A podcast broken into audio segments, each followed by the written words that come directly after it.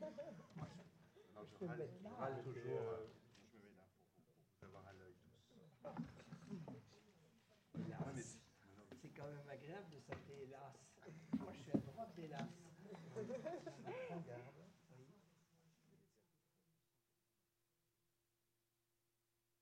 de caution féminine.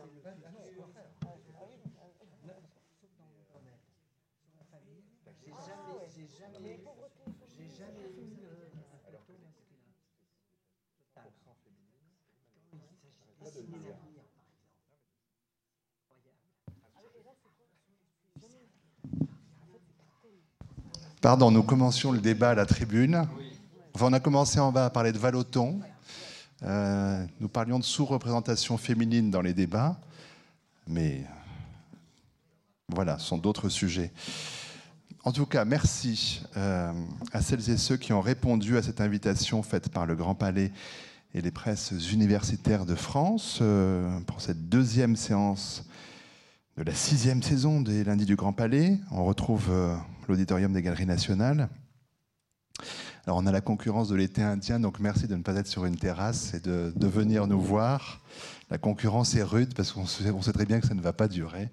Donc merci vraiment d'être avec nous. Euh, et profiter aussi de, de cette occasion pour euh, saluer le travail qui est mené par, euh, par Elisabeth Grassi de la Réunion des musées nationaux, par Dominique Raymond au PUF euh, et leurs équipes, mais aussi le travail euh, assez formidable de Sarah Poirot qui s'est euh, occupée très concrètement de l'organisation de ces débats très riches depuis un an. Je le dis parce qu'elle va partir vers d'autres horizons.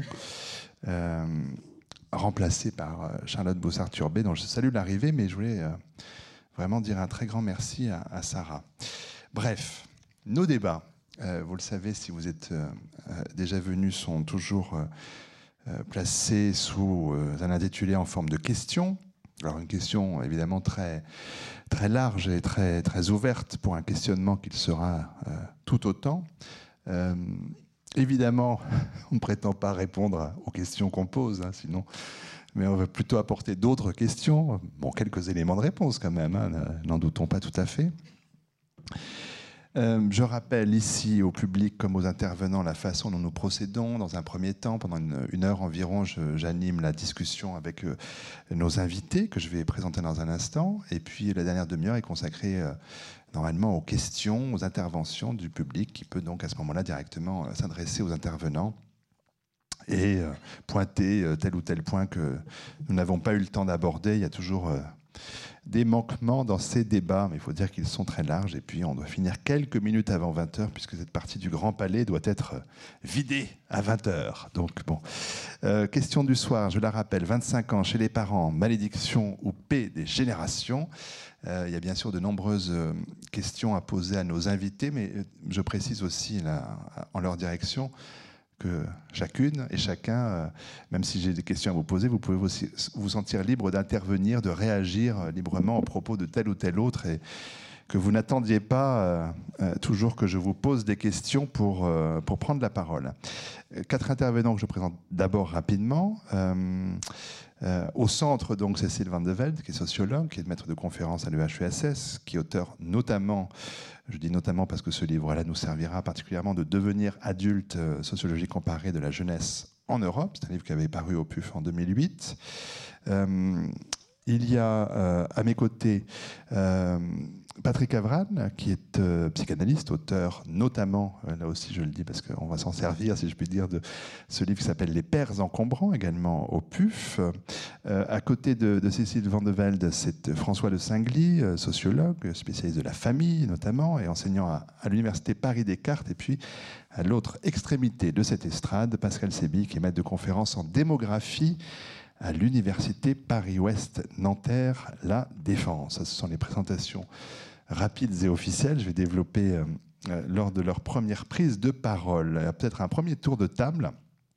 D'ailleurs, euh, pour euh, commencer, euh, effectivement, peut-être avec Pascal Sébi, justement, pour, pour parler de démographie. vous êtes chercheur associé à l'INED, qui est l'Institut national d'études démographiques. vous avez une formation de démographe en France, mais vous avez aussi travaillé sur la famille et l'immigration au Mexique. Vous avez passé trois ans. et puis, en vous basant sur des enquêtes sociodémographiques, sur des, récits d'histoire de vie. Euh, vous avez euh, beaucoup travaillé sur les étapes de transition euh, vers l'âge adulte en France et en Amérique latine. Et on verra que beaucoup d'entre vous ont des comparaisons comme ça à faire entre la France et d'autres pays, ce qui est évidemment plus riche pour notre débat. je l'ai dit, vous êtes aujourd'hui maître de conférence en démographie à Paris-Ouest Nanterre. le thème du jour, il est ainsi décrit dans l'invitation à ce débat Longues études, accès difficile à l'emploi et au logement, nombre d'étudiants aux jeunes diplômés restent aujourd'hui vivre tard chez leurs parents. Euh, quels sont donc les enjeux de ce phénomène Tanguy qui prend de l'ampleur en Europe et aux États-Unis? Quels effets sur les relations intergénérationnelles et sur l'organisation de la famille? À quel âge devient-on réellement indépendant? Voilà déjà de quoi nous occuper. Euh, il y aura d'autres questions. Mais prenons déjà le, le présupposé de ce débat et ce phénomène Tanguy du titre euh, de ce film d'Étienne Châtillier, qui est sorti quand même en 2001, donc c'est dire si la question est ancienne. Euh, est-ce que ce phénomène en est vraiment un? Il se trouve que vous avez été amené à, travailler dernièrement sur ce sujet, notamment euh, sur la France, à partir de l'enquête sociodémographique Étude des relations familiales et intergénérationnelles 2005-2012 pour l'INED. À partir de ces travaux, vous avez donc, à partir de cette étude, vous avez pu mener des travaux. Est-ce que, est que, vous pouvez nous donner quelques éléments de cadrage? Quantitatif, on ne va pas être euh, noyé sous les chiffres, mais pour, euh, pour voir un peu ce qu'il en est de l'évolution de cette question. C'est vrai, quand on parle de chiffres, en général, euh, c'est un peu, un peu compliqué ou un peu rébarbatif, donc on va essayer d'être court et, de donner peut-être une petite idée générale. Mm. À la lecture du travail qui a été fait donc sur, sur ces différentes étapes, il faut voir qu'en démographie, contrairement à, à d'autres disciplines, on, on s'attache beaucoup à la, à la réalisation de certains événements qu'on a à définir. Et on essaye de quantifier quand est-ce que ces événements euh, surviennent dans l'histoire de vie, notamment des individus, comme c'est le cas ici. Euh, donc l'âge, l'âge est une des données majeures euh, de l'identification de ce cycle de, transition vers l'âge adulte. Alors, des résultats qui peuvent peut-être paraître surprenants et contradictoires par rapport à la présentation qui a été faite, notamment de cette image du Tanguy, euh, l'un des résultats, finalement, c'est que euh, la décohabitation n'a pas tant, en tout cas dans l'évolution des, chiffres qu'on observe, euh, l'âge à, la décohabitation n'a pas énormément changé. on reste plus ou moins autour de, autour de 20 ans. Ce qui est vrai, c'est que les modalités après de cette décohabitation peuvent avoir changé. Et on le verra peut-être dans les questions qui, toucheront à, l'évolution de, la structure familiale on aura des éléments de réponse à, ce cadrage donc de, la faible évolution, du, faible évolution de, l'âge euh, à la décohabitation. Ça, c'est un premier élément. Le deuxième élément, c'est un élément de d'évolution du cadre général de ces transitions, c'est-à-dire on a l'impression qu'on a un resserrement des, différentes, des différents événements. J'entends par là la sortie des études, l'entrée en premier emploi et, euh, et l'entrée en première union on a l'impression que ce calendrier se resserre. D'où la question, est-ce qu'il y a un brouillage de ces, étapes et de l'évolution de ces étapes euh, au fil de l'histoire de vie? Donc euh, ça, c'est un, premier cadrage euh, global. Alors c'est vrai qu'en démographie, on a tendance à identifier cinq événements majeurs. Ça ne veut pas dire qu'on est en train de se poser la question qu'est-ce que c'est que de devenir adulte, mais en tout cas, on essaye d'identifier des événements clés qui sont la sortie du système scolaire ou universitaire, qui sont l'entrée dans le premier emploi, qui est la décohabitation, euh, qui est l'entrée en première, euh, en première union et l'arrivée du premier enfant. Ça ne veut pas dire qu'une personne qui n'a pas vécu ces cinq événements euh, pas, ne peut pas être considérée comme un adulte. Mais en tout cas, c'est cinq étapes qui nous permettent de dresser un, cadrage général de l'évolution des calendriers. Euh, François de Singly, professeur de sociologie à Paris Descartes, euh, spécialiste, je l'ai dit, de la famille, euh, des relations entre les enfants et les parents, des relations entre les conjoints. Vous êtes également le directeur du Centre de recherche sur les liens sociaux. nombreux, nombreux ouvrages, évidemment, je ne vais pas faire la liste ici, mais vous interrogez sur cette expression de Tanguy, euh, dont on va bien vite comprendre qu'elle recouvre euh, euh, des réalités, au-delà des statistiques, très différentes, on peut se dire que ce phénomène n'a rien d'homogène selon les, les cas, les classes sociales, les localisations géographiques, parce que la question aussi Paris-Province, ville-campagne importe. Je renvoie par exemple à un des derniers ouvrages en date coécrit avec Christophe Giraud, En famille à Paris. Euh, les ce n'est pas, pas une unité euh, euh, homogène. Je vais commencer le débat déjà. Sur le, calendrier qui se resserre, heureusement que mes parents ne sont, sont plus dans la salle. Le... Vous faites comme s'il n'y avait pas beaucoup de changements. Première union, peut-être c'est resserré. Si on prend le mariage, il a disparu. Vous avez vu qu'on a un gauchiste à ma droite, qui, les démographes savent plus ce que c'est que le mariage. Le, mariage, il est quand même à 29-30 hein. Donc il est quand même desserré euh, y compris éventuellement des autres critères. Donc ça ne sort pas comme ça, là, les événements. Donc vous-même, pour que ça tienne, vous les avez euh, changés de nom. Donc c'est intéressant.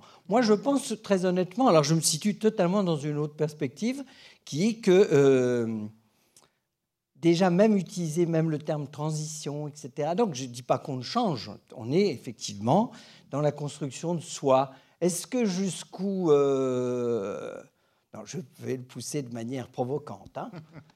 mais on est d'accord.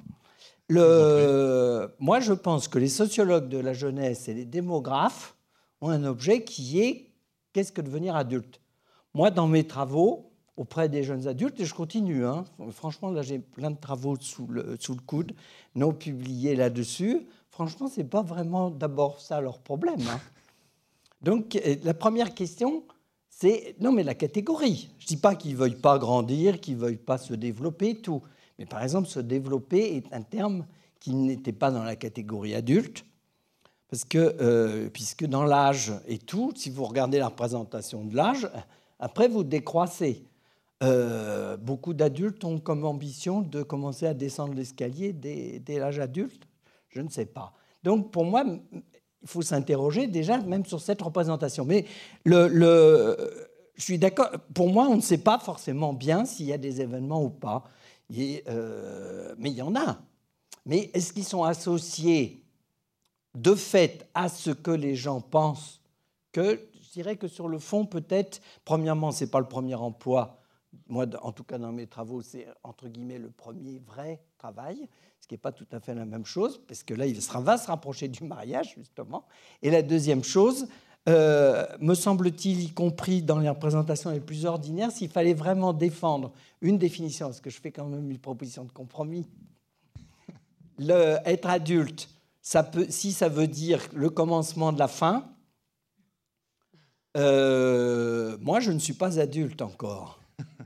En revanche, si adulte, ça veut dire être responsable, oui, je suis adulte. Et là, dans la représentation, la responsabilité, elle est associée à premier enfant, globalement. Bon, il y a quelques hommes qui, le premier enfant, ils le ratent, donc ils se disent éventuellement. Ils le ratent au sens, euh, ils n'ont pas encore compris, euh, etc. Donc les hommes, par rapport à ce critère, sont généralement un peu décalés.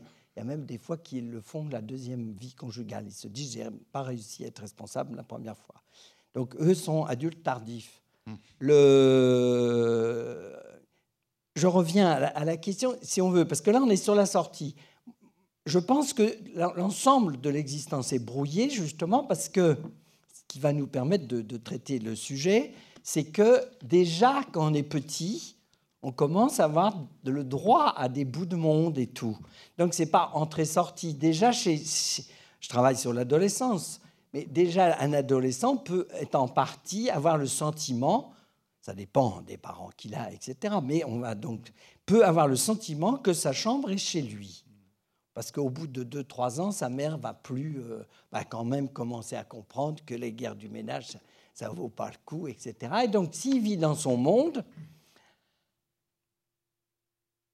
il est en partie chez lui. Je ne dis pas que je règle tous les problèmes, mais donc ici, en des termes un peu mi-philosophiques, les enfants restent dépendants longtemps, si on prend le premier salaire, etc., mais ont acquis de plus en plus vite euh, le sentiment d'avoir une certaine autonomie, d'avoir un certain monde à eux, qui n'est pas le monde scolaire, mais ils ont, euh, vous le savez bien, ils sont euh, super équipés, éventuellement beaucoup plus que les gens dans la salle.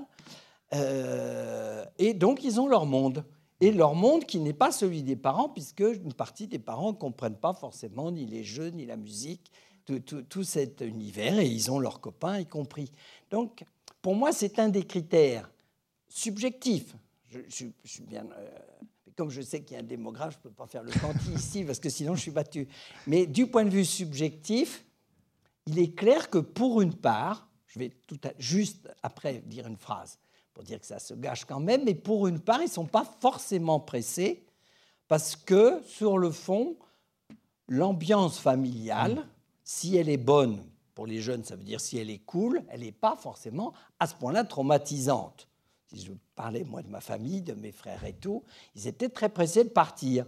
D'abord, ils n'avaient pas de chambre individuelle, ils n'avaient pas de biens de culture et tout. Donc, pour avoir leur monde, ils avaient une seule solution, c'est de partir. Le- mes petits-enfants d'aujourd'hui, à 10 ans, ils ont déjà un équipement tel qu'ils ont leur monde dans leur chambre. Donc, ils n'ont pas la même conception d'être adultes non plus. Alors, ce que je voulais dire, c'est qu'il y avait une contradiction. Et, et on va continuer le tour de table Mais juste après. une hein. phrase. Oui. Oui, mais après, je me tais. Ah non, après vous reparlerez. Non, mais Enfin. c'est- euh, Non, ce que je voulais dire, c'était que ça ne le... du point de vue subjectif, sur le fond, c'est pas si mal vécu que ça. Euh, à 20 ans, si naturellement, si les parents savent un peu négocier et tout. Alors, ce qui est intéressant, c'est que j'ai eu comme ça deux, trois travaux d'étudiants sur ceux qui la décohabitent à 25 ou cohabitent à 23 et tout. Et alors, qu'est-ce qu'on fait quand on sort de chez soi, même si on était bien chez soi? Et alors, là, ce n'est pas des images philosophiques très, très grandes, c'est, en fin de compte, même des jeunes filles bien élevées, hein, c'est je m'autorise provisoirement. Hein, ne vous tracassez pas. Provisoirement, mais ça, ils ne vous le disent pas, parce que ça, les parents ne le savent pas nécessairement. Je mange dans la casserole directement. Il faut se donner des critères par lesquels on est au moins libéré un petit peu des bonnes habitudes familiales.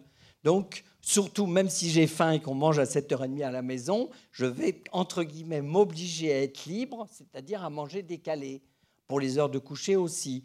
Donc, on voit que c'est effectivement la logique de l'horaire qui, sur le fond, comment dire, embête, pour être poli, les tanguis, parce que la famille, les parents négocient à ceci près que s'ils viennent manger, ils doivent quand même manger aux heures familiales. Et donc on voit que la famille, de mon point de vue, sur le fond, ça serait ça ma, ma euh, je ne sais pas si c'est malédiction ou paix, mais la famille à cet âge-là, c'est quelque chose qui les tient. Donc en même temps, ils peuvent, en, euh, sont pas forcément mécontents, mais qui tiennent essentiellement par les horaires. La famille, c'est du temps. D'où la question du dimanche, mais qui n'est pas notre débat aujourd'hui. Alors, on poursuit ce tour de table avec Cécile Van de Ven. Bon, faisons cet ordre. Pour... Vous avez parlé des pères. Alors, on parlera des pères encombrants, euh, ce terme à entendre de toutes les façons avec Patrick Avran. Mais avant, Cécile Van de Ven, je l'ai dit tout à l'heure, vous êtes sociologue, maître de conférence à l'école des hautes études en sciences sociales. euh, travaux qui portent principalement sur la jeunesse, les âges de la vie, les relations entre générations en France et en Europe. Euh, il y a ce livre Devenir adulte, sociologie comparée de la jeunesse en Europe, qui a reçu le prix Le Monde de la recherche universi- universitaire, et un autre euh, livre, pardon, Sociologie euh, des âges de la vie aussi, qui nous intéressera ici. Euh, vous menez, vous, des, euh, des recherches sur l'évolution des parcours de vie en cette période de crise, sur la question de la solitude contemporaine, de l'adolescence au grand âge. Ça, c'était vraiment le, le thème que nous avions la semaine dernière sur la solitude chez les jeunes. Mais sur la thématique du jour, et alors pour poser la question on ne peut plus simplement, devenir adulte, qu'est-ce que ça passe toujours aujourd'hui, selon vous, par le fait de quitter le domicile parental pour s'installer dans un chez-soi alors, en tendance générale, de moins en moins. Après, il y a quand même des normes d'âge qui font qu'au-delà d'un certain seuil, bien sûr, ça va devenir euh, un des seuils sur lesquels on s'attache pour devenir adulte. Mais pour rebondir sur ce qui a déjà été dit, devenir adulte, si on résume, c'est de moins en moins associer un statut à quelque chose qui serait euh, de l'ordre d'un passage. Donc, par exemple, quitter les parents, se marier, euh, avoir un enfant, effectivement, ça, ça, reste assez présent. Et de plus en plus, un rapport à soi. Par exemple, dans des enquêtes que j'ai faites dans des, dans des milieux ouvriers euh, euh, où, on restait très longtemps chez les parents, beaucoup se disaient adultes chez les parents. Et si on résume, pourquoi adultes chez les parents? En partie en fonction d'une relation qui s'est construite. Donc par exemple, on voit énormément ce qu'on appelle les tanguis, j'en ai rencontré quelques-uns en France, hein, je vais parler d'abord du cas français, euh, ce qu'on appelle les tanguis sont rarement, c'est un peu, moi je dis que tanguis c'est une illusion d'optique, sont rarement associés à cette image du film qui a fait beaucoup de mal aux jeunes générations d'ailleurs, qu'on moque quand ils restent chez leurs parents, euh, beaucoup moins associés à une dépendance unilatérale et beaucoup plus à peu à peu une réciprocité dans les échanges qui s'est créée au fil du temps, à la fois euh, en termes d'autonomie de vie, de, décisionnelle, mais également par exemple en termes de finances, ce qu'on oublie souvent. Mais ceux qui restent très longtemps chez leurs parents, au bout d'un moment, il y a une difficulté à partir, non pas parce qu'on s'est enfermé dans un cocon affectif, euh, financier, etc., mais plutôt parce que les relations se sont stabilisées sur un autre équilibre beaucoup plus égal voire une dépendance inversée.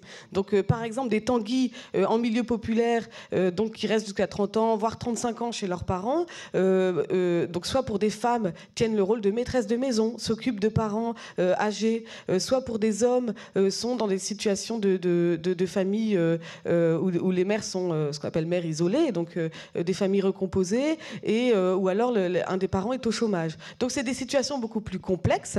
ceci dit, donc pour revenir à la question, on peut du coup se sentir adulte euh, chez ses parents et que cette, cette augmentation de la vie, de, la, de, la, cohabitation avec les parents n'est pas à coder uniquement sous l'angle de la dépendance. Voilà, c'est de plus en plus, en France notamment, c'est associé, comme ça a été écrit dans l'introduction dans à ce débat, hein, mais c'est associé à l'allongement des études, aux difficultés d'insertion, c'est quelque chose de largement subi, même si effectivement, le fait qu'il y ait de plus en plus des relations euh, démocratique au sein de la famille, euh, euh, effectivement, c'est plutôt bien vécu. Je dirais que c'est une paix et une malédiction entre générations. La crise crée en ce moment une forme de, retour. Enfin, on commence à, à, sentir les retours chez les parents augmenter, le maintien effectivement.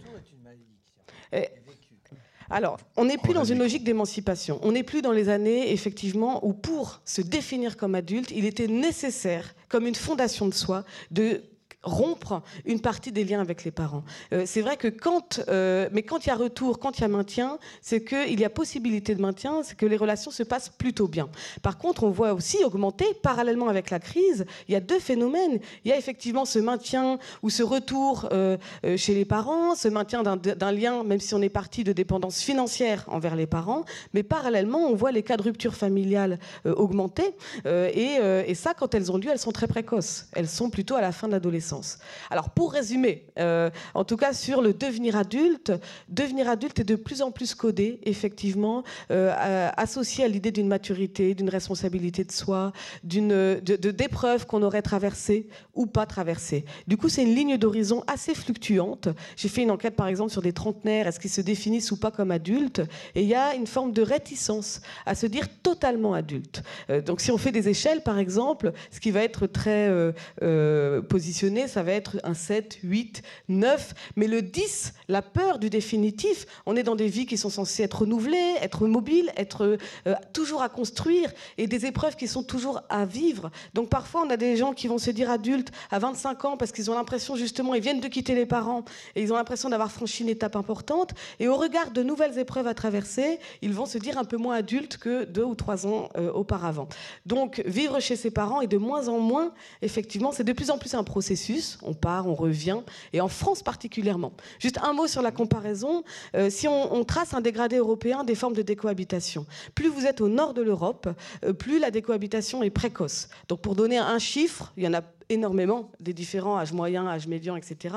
Pour vous donner l'âge médian, c'est-à-dire l'âge auquel 50% des jeunes sont partis, au nord de l'Europe, il est le plus précoce, euh, donc il est à 20 ans. Il est euh, à 20 ans, 50% des jeunes nordiques sont partis, mais à 25 ans, il n'y a plus personne. Tout le monde est parti. C'est un, départ assez massif entre 18 et 22 ans. vous prenez les, sociétés anglo-saxonnes, là le départ est un tout petit peu moins précoce parce qu'il est moins aidé par l'État, en grande partie, mais il est aussi Euh, l'indépendance est très valorisée. Donc les jeunes partent aussi vers. En ce moment, c'est 21 ans, ça augmente un peu parce qu'avec la crise, vu qu'il n'y a pas d'aide de l'État, ils partent un peu plus tard, donc euh, vers 21 ans. Et en France, on est assez intermédiaire en Europe. C'est 23 ans l'âge médian, à peu près. Euh, y a, on oscille en ce moment entre 23 et 24 ans en âge médian, à peu près, alors que dans les pays méditerranéens, on est entre 28, voire 29 ans pour les jeunes hommes.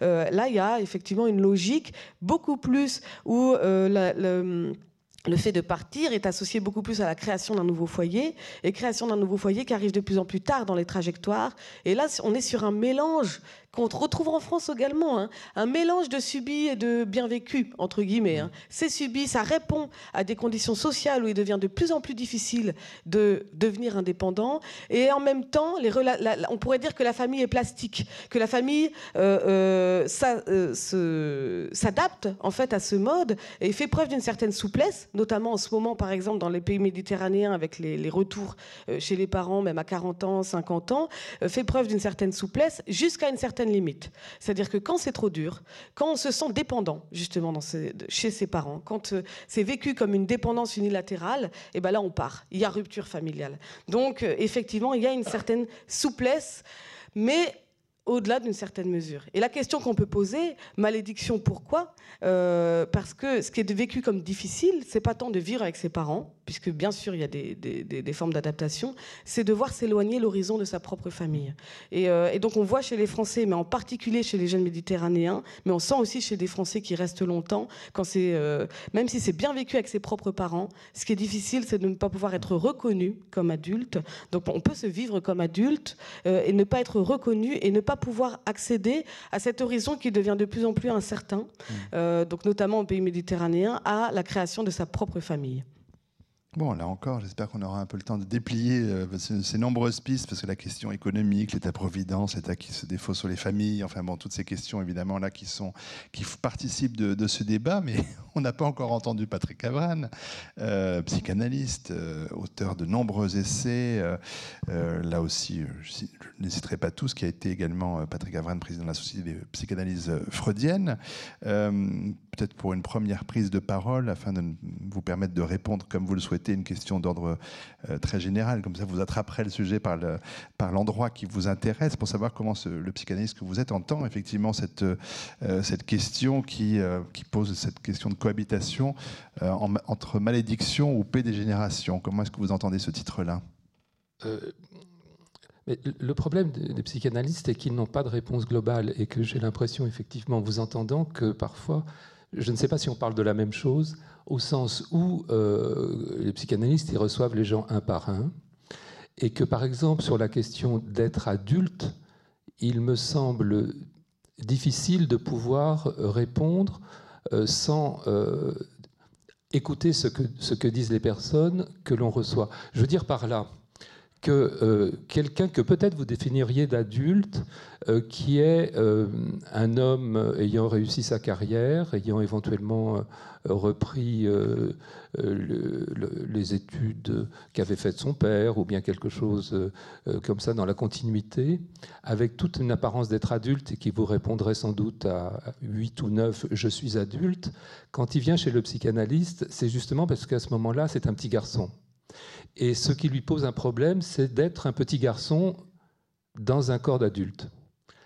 Et en revanche, euh, comme je, reçois des, enfants, et puis j'ai longtemps travaillé dans une consultation pour étudiants, j'ai tout à fait le sentiment que parfois, euh, des étudiants venaient parce que euh, on leur demandait trop tôt d'être adultes. Hein, et qu'il y avait quelque chose d'un décalage entre les conditions euh, de vie qu'on leur proposait et euh, le, sentiment qu'ils avaient de pouvoir se tenir cette vie-là. C'est-à-dire euh, tout simplement, par exemple, qu'on pouvait leur demander de partir trop tôt de chez eux. Et, mais pas, tous, c'est un par un. Et donc c'est parfois difficile de pouvoir, comment dire, mettre les choses, que, les mots puissent avoir la même résonance. Et de, la même façon, euh, à propos de, ce départ, je ne sais pas si c'est une malédiction ou un bienfait. Euh, je sais simplement euh, qu'il y a des adultes que je reçois qui me disent qu'ils en ont assez que leur enfant soit chez eux, parce qu'ils ont l'impression qu'il y a quelque chose qu'ils ne peuvent pas couper de leur propre place eux, de parents, c'est-à-dire qu'ils aimeraient passer la main. Mais il y en a aussi euh, d'autres, et peut-être euh, des, éventuellement des plus jeunes d'une autre génération, qui sont tout à fait désolés que leur enfant passe, parte, euh, et que parce que justement c'est l'enfance qui passe. que, parmi les, quand, quand j'ai rédigé ce, ce, livre sur les pères encombrants, euh, ça, veut dire, au fond, ceux qui encombrent un peu trop leur, leur enfant d'une façon ou d'une autre. Il me semble que le père encombrant contemporain, c'est plus du tout euh, celui qui était euh, le père autoritaire, celui qui donnait des ordres, etc. Mais c'est plutôt celui qui est trop copain avec son fils. C'est-à-dire, c'est son fils, ou, en général plus son fils d'ailleurs. Mais c'est-à-dire celui qui est dans une relation euh, à son enfant euh, dont il a du mal à se séparer parce que lui-même, euh, c'est un peu difficile pour lui de quitter l'enfance. Hein. Et, là, on pourrait dire que celui-là, il aimerait bien avoir un Tanguy chez lui. Hein, Alors peut-être pour continuer là-dessus, François de Singly, votre, votre livre Sociologie de la famille contemporaine date, sauf erreur, de 93. Sauf erreur aussi, il en est à sa quatrième édition et donc il doit être réactualisé pour chacune de ses éditions. Euh, dans ce qu'on vient de dire là, euh, est-ce qu'il y a des changements comme ça assez notables dans cette relation à leurs parents copains, cette cohabitation qui dure Est-ce que ce sont des, traits que vous, vous avez dû effectivement corriger au fil des, nouvelles éditions? Avec le micro, pardon. Euh, le, fil de sociologie, c'est comment on devient un individu. Donc, si on veut, la question ne s'est pas complètement démodée, mais elle a à voir avec mm. aussi être encombré. Le, le toujours dans le souci de faire un débat. Je veux dire, le, même si vous recevez un parrain, vous faites quand même un ouvrage qui s'appelle Les Pères encombrants. Donc, vous montez en catégorie aussi, comme tout le monde. Euh, sinon, vous diriez Monsieur Martin encombrant. Alors, donc vous construisez. Donc si on veut, pour moi, l'opposition me paraît trop simple. Que vous vous placiez du point de vue subjectif, moi aussi, hein, euh, sociologiquement. Donc ça, ça ne me gêne pas. Mais euh, simplement, je suis pas bien sûr toujours par rapport. Donc c'est une question en même temps pour tout à l'heure. Juste sur encombrant, dans la euh, je ne me place pas de votre point de vue, hein, mais si on, voit ce que c'est que les pères dans, et le, la définition du père, le père était pourvoyeur de revenus et doué d'autorité, mais dont la fonction d'autorité était déléguée à la mère. Et donc, je veux dire, les, pères n'ont jamais, les 30 à 60, n'encombraient pas la famille. Ils étaient absents. Et on était meilleur père si on faisait beaucoup d'heures supplémentaires, notamment. Et tout. Donc, il y a donc plusieurs formes. Je sais bien que ce n'est pas de celle-là que. Mais ce qui est intéressant, indépendamment même là, des termes copains ou pas, c'est que Aujourd'hui, le père a comme définition sociale, et euh, y compris l'État, là, puisque si on parle des politiques, c'est de donner à ce que les pères soient présents. Donc là, il y a euh, sur les euh, sur les nouveaux congés, on va donner des congés parentaux que si les pères les prennent, sur toute la polémique actuelle sur rendre ou non obligatoire la garde alternée, c'est rendre le père davantage présent. Alors, je, pour moi, c'est pour ça que je trouve que le mot encombrant est juste. C'est à partir de quand quelqu'un de présent devient encombrant. Non, non, non, non, mais pour moi, c'est une question. Parce que je dirais, euh, de manière, je, sais bien, j'ai une formation psy, donc que je joue un tout petit peu sur les mots, mais avoir son conjoint, euh, son conjoint aussi peut devenir encombrant, notamment par exemple au moment de la retraite. Hein. Il y a des femmes qui, d'un seul coup, découvrent que quand leur mari était à distance, c'est-à-dire faisait des longues journées au travail et tout, c'était assez agréable, il rentrait fatigué, donc ça allait à peu près. Et puis là, d'un seul coup, il va devenir encombrant. C'est pas forcément parce qu'il est autoritaire, mais il est aussi toujours là. Donc, c'est vrai. Le, Alors, par rapport à ça, ce que moi je vois, c'est qu'en fait, mais euh, là, même pas par esprit de polémique, les, mères sont quand même aujourd'hui beaucoup plus présentes encore, y compris aux heures où euh, il peut, euh, justement à l'heure, par exemple, en ce moment. Les hommes sont encore. Pas, euh, les hommes peuvent être encore au travail parce qu'ils sont responsables, ils sont plus adultes que les autres. Non, je plaisante. Mais si on définit par le travail, hein, toutes les femmes au foyer, donc ma mère, par exemple, n'a jamais été adulte, hein, donc c'est quand même un modèle bizarre aussi. je reviens à ça le, les, mères, notamment nous, des relations individuelles, individuelles au sens euh, un par un, si l'enfant a un problème pendant que la mère est en train de préparer le dîner et tout. Et que d'une certaine façon, dans moi en tout cas, euh, je travaille en ce moment, je ne sais pas si je ferai le livre, mais j'accumule sur des, adolescents qui déclarent avoir fait une crise d'adolescence. Que sur ce sous-ensemble qui n'est pas massif, hein, parce que moins de la moitié. Euh, comme ça, au pif. Le, D'une certaine façon, mais là, c'est une question non polémique, hein, c'est euh, en fin de compte, pendant leur enfance, même une partie de préadolescence et tout, leur confidence est jamais le père, presque jamais. Les enquêtes de l'INED l'avaient aussi montré. Et en revanche, c'est la mère. Et donc, d'une certaine façon, moi, je trouve que, euh, je ne sais pas comment dire, mais s'il fallait pour moi, du point de vue sociologique, par l'attention, par le care, aujourd'hui, c'est les mères qui sont encombrantes. Alors, en restant sur la question, euh, Cécile Van de Velde, puis euh, je crois que Patrick Avan voulait répondre. mais sur l'encombrement, j'avais envie de réagir parce que si, si j'essaie d'isoler les, les, situations où le fait de rester chez ses parents ou d'y revenir, hein, puisque c'est émergent, euh, est, vécu comme difficile. Parfois même, et c'est paradoxal, ou ça paraît paradoxal, comme une source de solitude.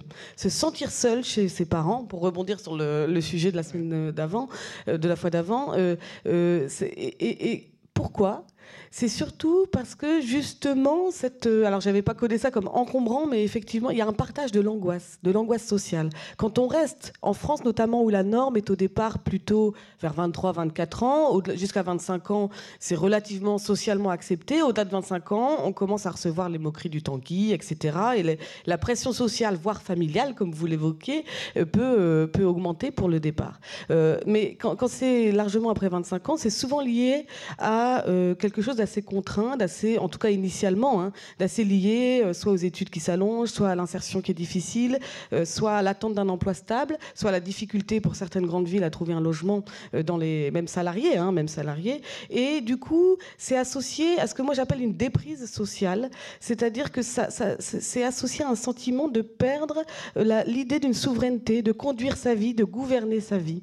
Et c'est ça qui est vécu avec cruauté. Et quand, avec la famille, elle devient codée comme encombrante, elle est à la fois, c'est très ambigu, très paradoxal comme rapport avec les parents, parce que c'est ce qui aide, et en même temps c'est le reflet de l'angoisse. Et souvent les parents en France, où on a une pression sociale très marquée sur le fait de réussir ses études, on a une culture de l'échec un peu, hein, donc de réussir ses études, de réussir l'emploi stable, s'il y a un des vecteurs qui distingue les jeunes Français dans l'idée de devenir adultes, euh, en tendance générale en Europe, c'est de plus en plus, comme j'ai dit, un horizon, de plus en plus à la limite le premier enfant ou le deuil des parents peuvent être un seuil, mais les Français se distinguent par l'emploi stable. Effectivement, l'emploi stable reste très marqué euh, dans les,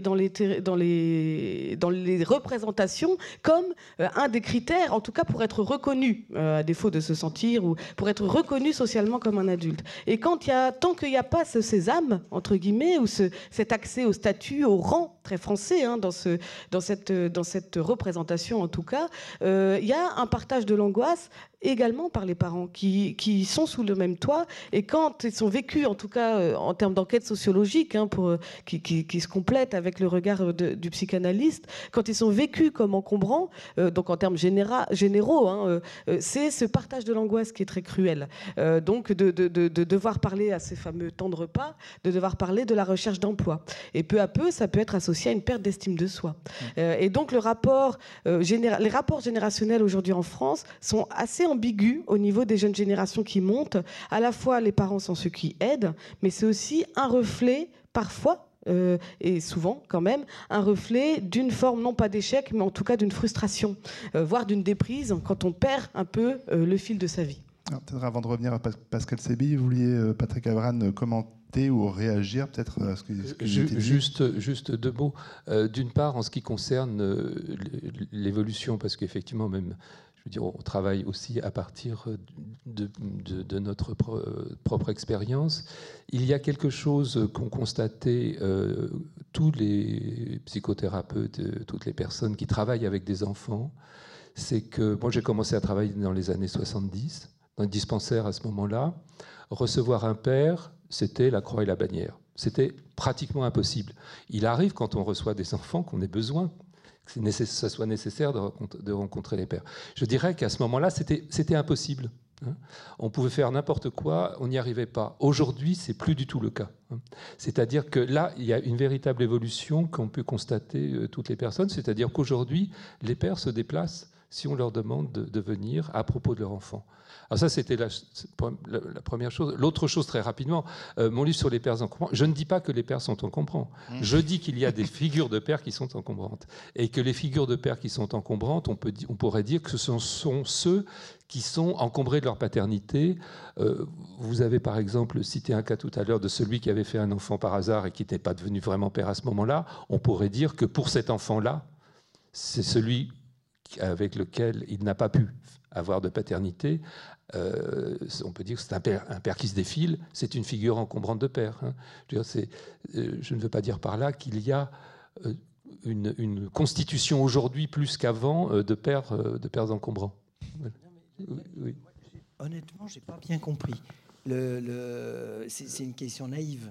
Le, père qui se défie est un père encombrant. Est-ce que vous pourriez légèrement expliciter? Bah, c'est un père encombrant, ah, tout simplement parce qu'il n'est pas là à la place où un enfant lui demande d'être. Euh, on peut être encombrant euh, par son absence. Pas par son absence, si, euh, on est commandant de bord, ça n'a rien à voir. Hein, ah je veux dire, soyons bien, bien clairs. Psychiquement. Comment Psychiquement encombrant. Oui, c'est ça. Il prend, une place dans l'esprit. Un, enfant, parfois, a besoin d'avoir un, père devant lui et euh, s'il n'en a pas, le plus bel exemple que j'ai pris, parce que je travaille en même temps, euh, j'aime bien utiliser la littérature. Euh, le plus bel exemple que l'on a, que tout le monde peut connaître, il suffit de, lire, c'est Patrick Modiano. Patrick Modiano, dans ses romans, dans ses romans autobiographiques, comme dans, quand il, les questions qu'on lui pose de réponse, il décrit exactement ça. C'est un homme qui était confronté à un père encombrant parce justement qu'il avait quelqu'un devant lui qui passait son temps à se défiler. Hein. Une réponse plus claire, en effet. Voilà, Modiano nous éclaire tous. Euh, Pascal Zébi, euh, je crois que vous vouliez réagir. J'ai des questions pour vous, mais. Je, non, je voulais, je voulais juste réagir sur, le, sur la, place des, pères et des mères. Il, se trouve que j'ai aussi réalisé une, enquête sur le, partage des, tâches domestiques et d'éducation euh, au, sein des, au sein des couples. Et, et, ce qui apparaît justement, en effet, c'est que au-delà de l'image qu'on pourrait avoir du nouveau père s'impliquant énormément dans la famille ou au moins euh, dans l'éducation des enfants, euh, on se rend compte que finalement, en tout cas en termes démographiques, euh, un certain nombre de changements ne sont pas intervenus. C'est-à-dire que c'est toujours les mères qui assurent la grande majorité des tâches domestiques, certes, mais aussi des tâches de prise en compte des enfants et l'éducation des enfants. Alors j'ai une question subsidiaire par rapport à ça. vous verrez comment elle est liée. Il y a un phénomène européen, euh, c'est que cette cohabitation de longue durée, on va dire, avec les parents est, très largement euh, supérieure chez les hommes que chez les femmes. Euh, comment est-ce que vous expliquez cela? Alors, le démographe d'abord, la, sociologue, ensuite. Mais cet élément me, fait, me fait vraiment réagir sur, sur une sur un élément qu'on n'a pas encore, dont on n'a pas encore parlé tout de suite, enfin jusqu'à présent, c'est la réversibilité du phénomène. C'est-à-dire que finalement, on n'a plus de, décohabitation, on n'a plus de premier emploi définitif et puis une carrière d'emploi qui, qui, se suivrait comme ça. Donc je pense que ça, c'est un des éléments importants qui peut aussi donner une image de brouillage des différentes, deux différentes étapes, pour ne pas dire de transition, deux différentes étapes euh, d'événements vécus par euh, des jeunes, que ce soit la sortie de l'école, on peut très bien sortir de l'école, avoir une année sans, euh, sans étudier, puis revenir. on peut très bien rentrer en union libre, c'est-à-dire sans mariage, puisque le mariage a laissé peu à peu le pas à, à l'union libre. Donc voilà, on a des, on a des parcours qui, puis on parlait tout à l'heure de récit de vie ou d'histoire de vie. Je pense, en tout cas, en tout cas, l'approche démographique montre qu'en tout cas, il y a des, des étapes qui, qui viennent, des statuts qu'on peut acquérir et puis après, qu'on finalement, dont on est dessaisi euh, par des, euh, des interactions entre ces différentes trajectoires de vie. Euh, que ce soit la mobilité, la trajectoire professionnelle, la trajectoire familiale, avec des ruptures, avec des nouvelles unions.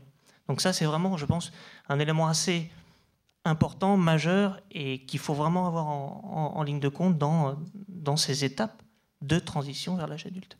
Alors je reviens à Sylvain Nouvelle sur cette, euh, ce déséquilibre homme-femme, presque du simple au double, j'exagère un bah, peu. C'est une, des surprises du sociologue qu'on a. C'est une énigme qu'on a. Que, enfin, la sociologie peine. À, mon avis, il faut peut-être euh, aller voir vers d'autres disciplines, notamment la, psychanalyse ou la psychologie, pour, euh, pour donner des éléments.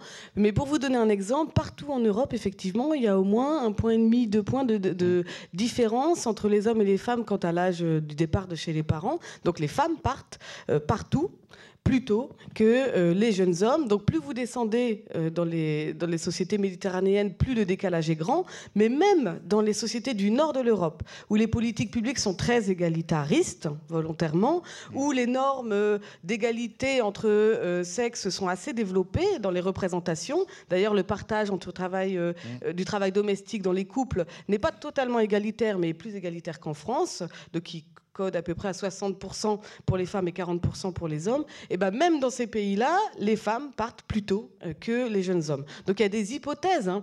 Euh, il y a des hypothèses. Certains euh, démographes vont donner l'hypothèse de elles, elles, partent plus tôt, notamment pour se mettre en couple avec des hommes plus âgés. Donc parle de ce décalage de, dans les temporalités de la vie. en tout cas, moi, si je peux, c'est juste une hypothèse, mais dans les entretiens que, que j'ai pu faire en Europe sur cette question-là, il m'apparaît que euh, les jeunes femmes euh, se disent plus demandées à la maison et ont davantage, expriment davantage, mais c'est pas pour autant généralisé, hein, mmh. mais expriment davantage que les autres le besoin de s'émanciper, en tout cas en termes résidentiels, euh, pour acter une autonomie et pour pouvoir contrecarrer certaines sollicitations domestiques. Ça peut pas forcément venir des, des parents, ça vient aussi des frères et sœurs, etc., euh, pour se, pour, pour se fonder une vie à soi. Donc, ce serait davantage dans une logique d'émancipation euh, nécessaire pour. Euh, bah, c'est, si on résume de façon très très simple, mais, mais c'est, exprimé en termes très suggestifs et, et on voit quand même une convergence peu à peu. Alors, François de avait une réponse et Patrick Avral ensuite. Non, mais le, je pense aussi, à partir de travaux sur des hommes trentenaires qui vivent seuls et de femmes trentenaires, mais ça n'a strictement rien à voir. Le, je généralise un peu vite, hein, mais j'y vais. Il y en avait qui disaient, moi, je suis un homme, sans, euh, je suis un homme pizza. C'est-à-dire, en fin de compte, ils ont leur logement, mais ils ne rentrent qu'avec la pizza et ils se couchent. C'est-à-dire, en fin de compte, aucune appropriation de l'espace domestique.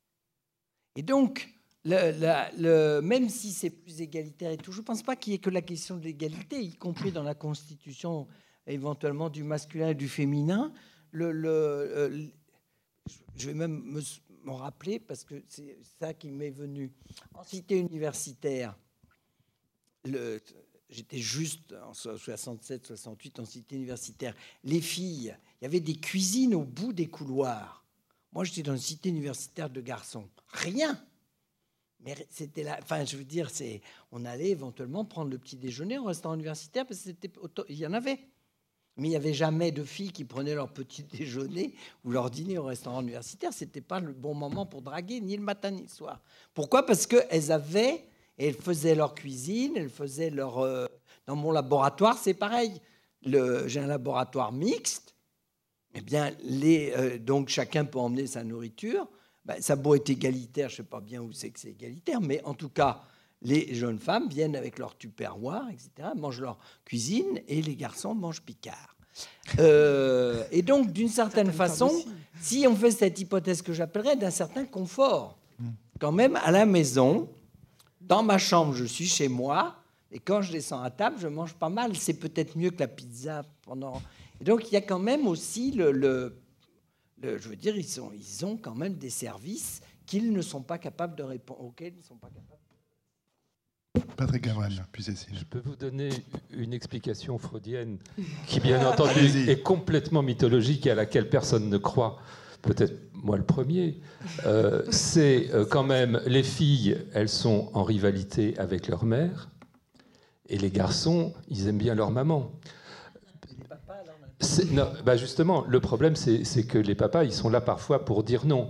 Mais sérieusement, en dehors de ça, euh, l'expérience que j'ai eue quand je travaillais dans des consultations pour étudiants euh, pendant assez longtemps, c'est qu'effectivement, j'ai plus souvent rencontré euh, des étudiantes qui avaient des difficultés pour partir de chez elles et qui souhaitaient partir de chez elles et qui se retrouvaient dans des difficultés matérielles pour le faire que, que des garçons qui se posait cette question-là. Alors là, c'est tout à fait subjectif, c'est pas, pas sociologique, mais en même temps, je pense que c'est pas complètement faux ce que je vous disais tout au début. Hein. Il y a peut-être aussi quand même un peu de ça.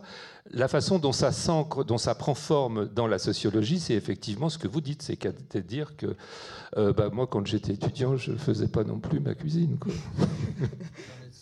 non, mais pour confirmer ce que, ce que vous dites, euh, euh, effectivement, quand on regarde, j'avais été très frappée il y a dix ans quand j'avais fait des enquêtes. Ça a changé depuis, la crise est passée par là. Mais quand j'avais fait mes, mes, enquêtes euh, en Espagne, donc sur notamment des jeunes trentenaires chez leurs parents. Donc ma première question de, de franco-française, c'était mais pourquoi tu restes chez tes parents? Elles étaient très étonnées il me renversait la question. C'est-à-dire, mais pourquoi je partirais? Je suis très bien ici.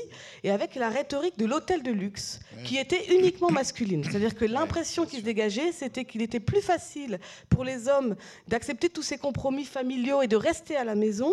Donc, par exemple, j'ai vu euh, euh, euh, des hommes mettre un lit double place dans, chez leurs propres parents. Donc, moi, je suis en Espagne. En Espagne, c'est moins vrai. Ça arrive en France et beaucoup plus dans le nord de l'Europe. Mais en Espagne, ça reste encore un peu tabou, cette conjugaison des horizontales verticale hein, dans les liens, mais, euh, mais euh, et c'est assez quelque chose qui vient d'un héritage culturel catholique. Bon, je, passe, mais euh, mais les hommes ont effectivement cette, en tout cas dans les pays méditerranéens, une rhétorique de l'hôtel de luxe qui a un peu disparu avec la crise. Ça devient quelque chose qui devient beaucoup moins léger.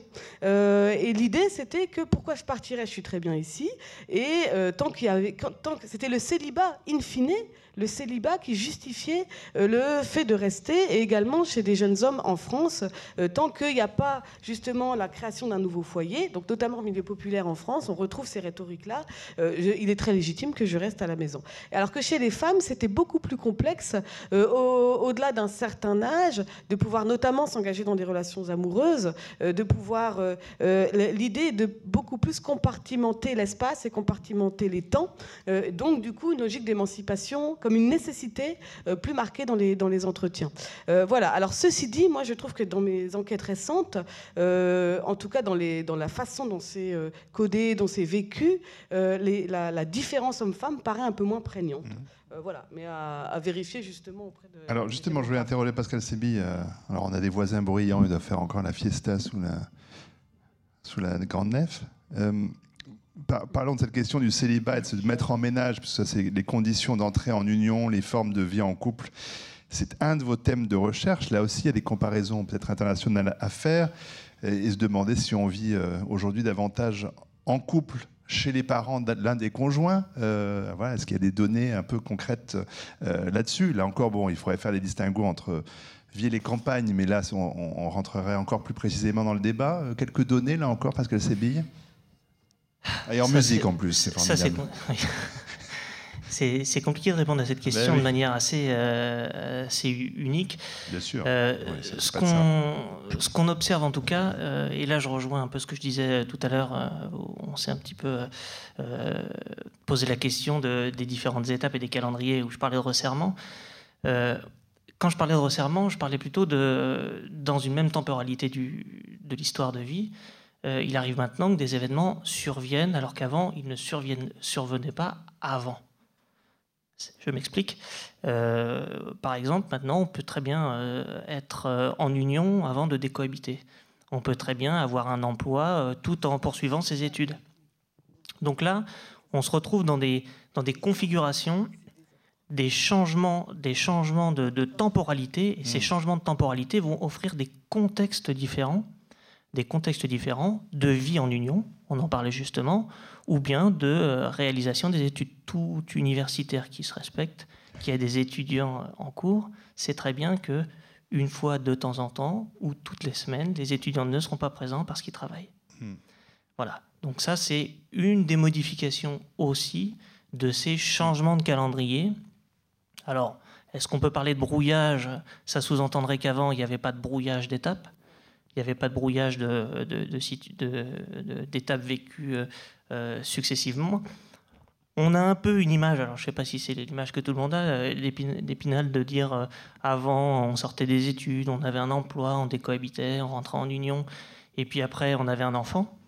Euh, résultat, moi j'ai fait, fait, fait un peu cette analyse et je me suis rendu compte que pour les générations les plus anciennes, qui étaient celles qui avaient le plus vécu ces événements-là, génération autour des années 20-30, plutôt euh, 1930, ben, il n'y avait que 14% des personnes qui avaient vécu cet événement-là, cette séquence. Cette séquence. Hmm. Donc du coup, voilà. Donc j'en reviens un peu à cette, à cette vision euh, successive dont on parlait tout à l'heure. On parlait de transition.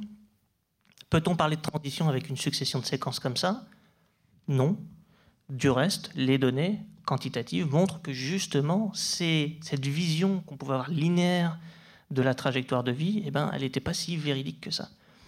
Et je reviens sur un élément dont on n'a pas parlé jusqu'à présent, c'est que finalement, les femmes, ce sont celles qui ont vécu le plus de changements. Et ce sont celles qui euh, ont vécu la, généralis- la généralisation de l'accès au marché du travail. Ce sont celles qui ont le plus vécu la généralisation de l'accès à l'éducation, euh, euh, aux études universitaires. Donc, inévitablement, on parlait de différence tout à l'heure entre les hommes et les femmes. Ça contribue à modifier aussi les parcours des hommes, mais surtout les parcours des femmes. Alors, Cécile va encore réagir et puis on va donner bientôt la parole à, à- à la salle aussi. Oui, désolé de réagir sur, le, sur quelque chose qu'on a dit juste avant, sur le- les couples chez les parents.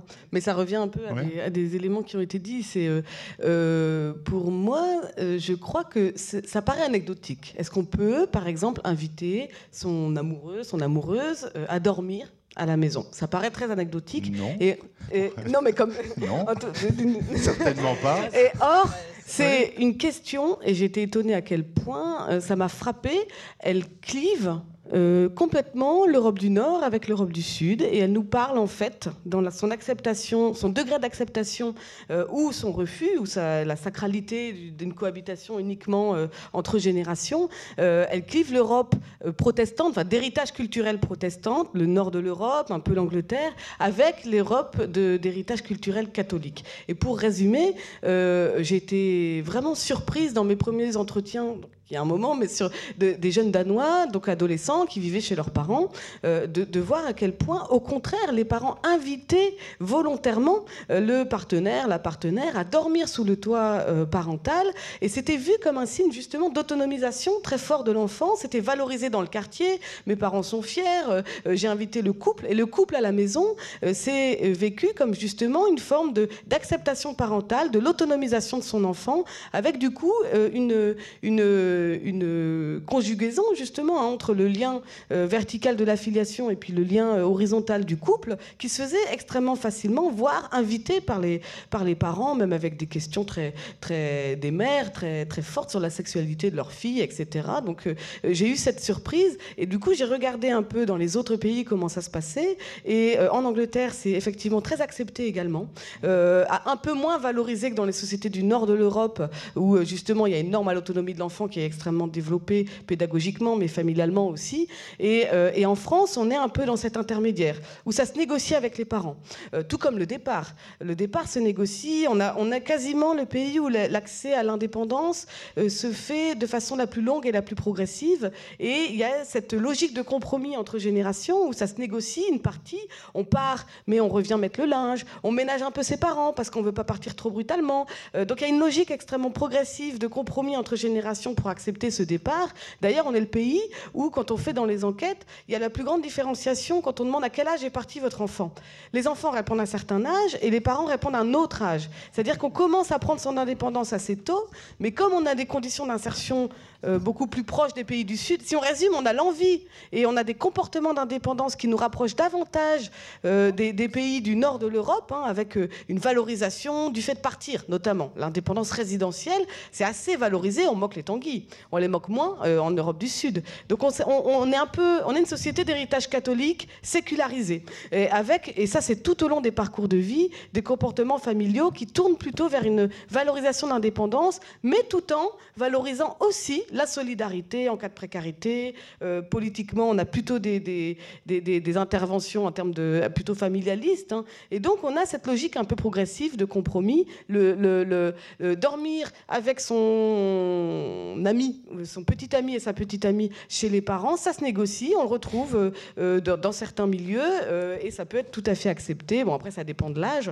en France, tandis que dans les pays méditerranéens, c'est plus complexe. On voit des couples, on voit statistiquement Hein, euh, augmenter le taux de couple chez leurs parents, mais c'est largement après la trentaine.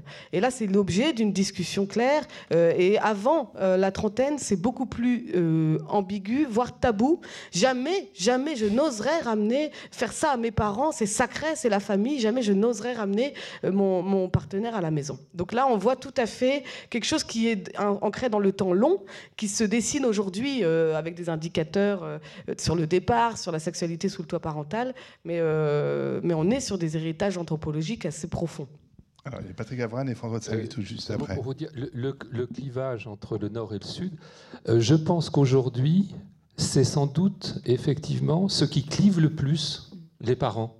Je, veux dire par là, c'est là où il y a, euh, il peut y avoir un père qui est d'accord, une mère qui n'est pas d'accord ou l'inverse, et ça fait partie de, des choses qui sont des, comment dire, euh, ce qu'il est très très difficile de, mettre en place. En général, pourquoi? Parce que c'est en référence avec euh, leurs propres parents. Hein.